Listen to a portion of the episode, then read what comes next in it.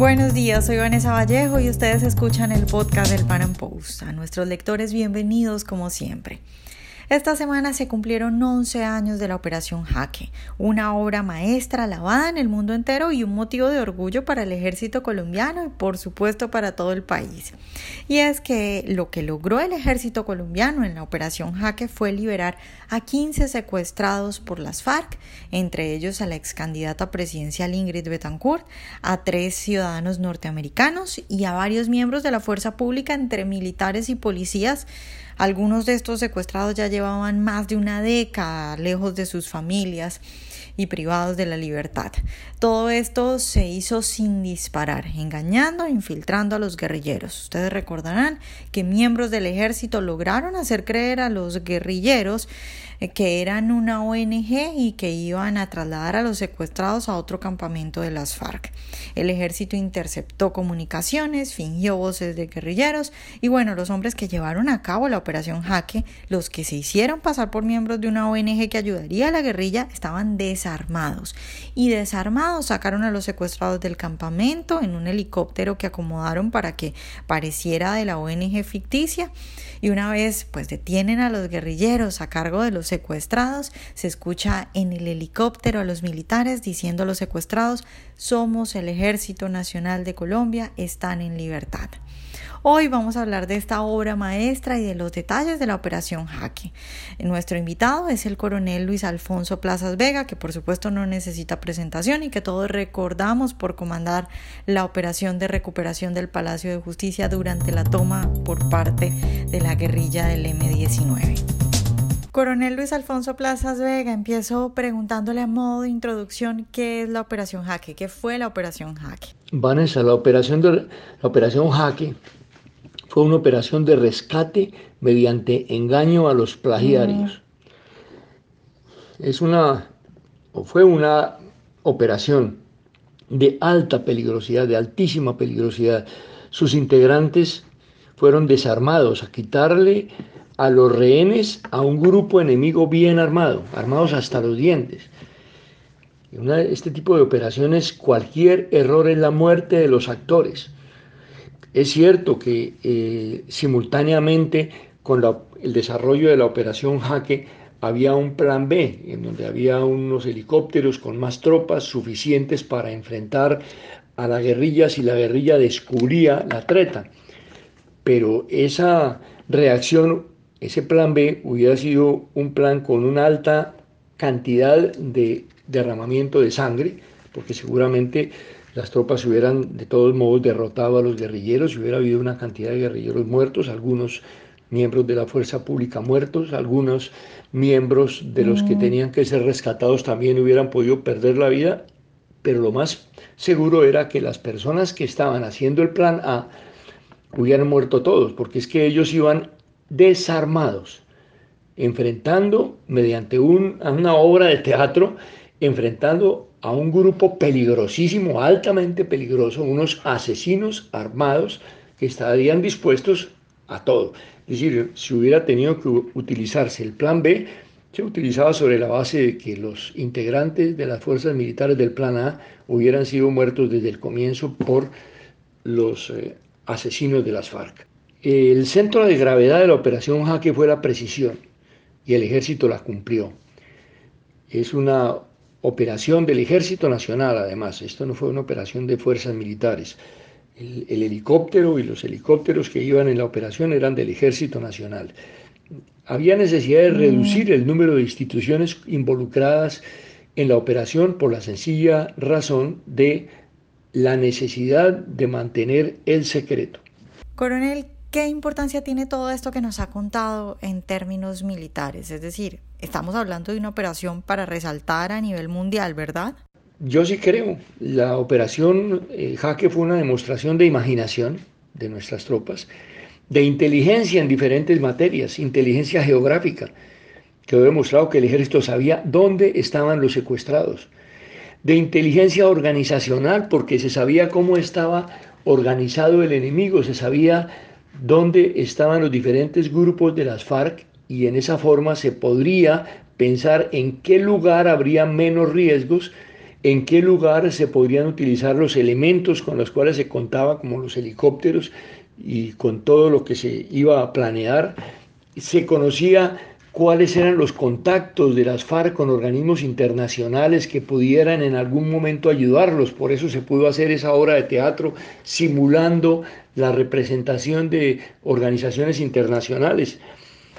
Eh, una operación de carácter tecnológico, porque fíjese cómo se logró intervenir las comunicaciones entre los diferentes grupos de las FARC y simular las voces de algunas de las personas que estaban comunicándose con los guerrilleros para decirles que eh, iban a llegar unos helicópteros a trasladar a los secuestrados de un lugar a otro. Y, una operación de psicoanálisis, porque también se hizo el análisis, la valoración de cuáles eran las características de las personas que tenían plagiados a estas personas tan importantes como eran Ingrid, Betancourt y los tres ciudadanos americanos, los contratistas americanos, además de importantes militares y policías que estaban en manos de ellos.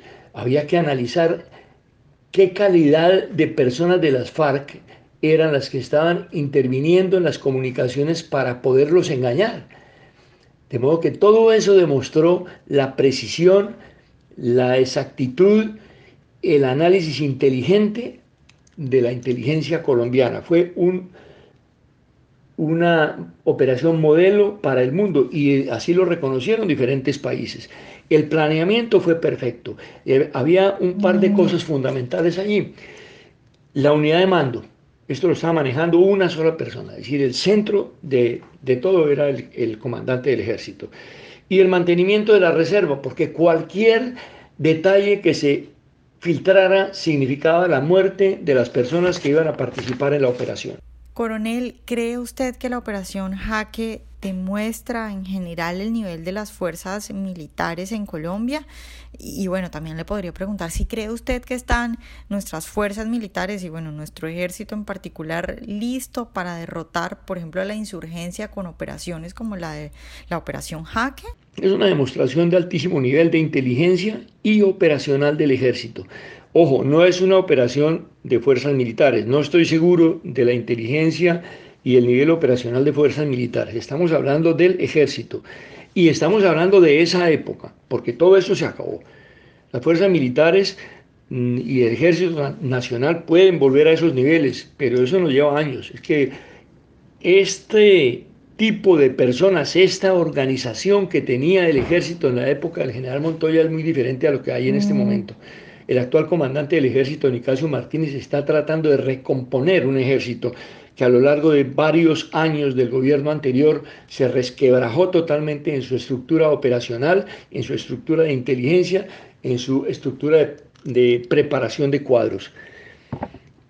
adicionalmente, en esa época, pues eh, había la tranquilidad de los militares de contar con una justicia penal militar si se comete algún error, si alguien comete un, algo, er, algo que no estaba eh, previsto, que no está dentro de las normas del ejército, estaba sometido a que la misma justicia penal militar fuera la que le hiciera el juicio. Hoy en día los militares no son juzgados por sus propios eh, integrantes, que son los que conocen el modus operandi de la institución, sino que son juzgados ni siquiera por la justicia ordinaria, sino son juzgados por las FARC, por lo que llaman la justicia especial para la paz, que es una justicia especial para las FARC. No hay fuero militar, los militares en este momento les da miedo actuar. Para llevar a cabo la operación Jaque, ustedes ven la absoluta seguridad que tenían los integrantes de la, de la institución para llevar a cabo cada uno de los papeles que les tocó jugar en esa delicada operación.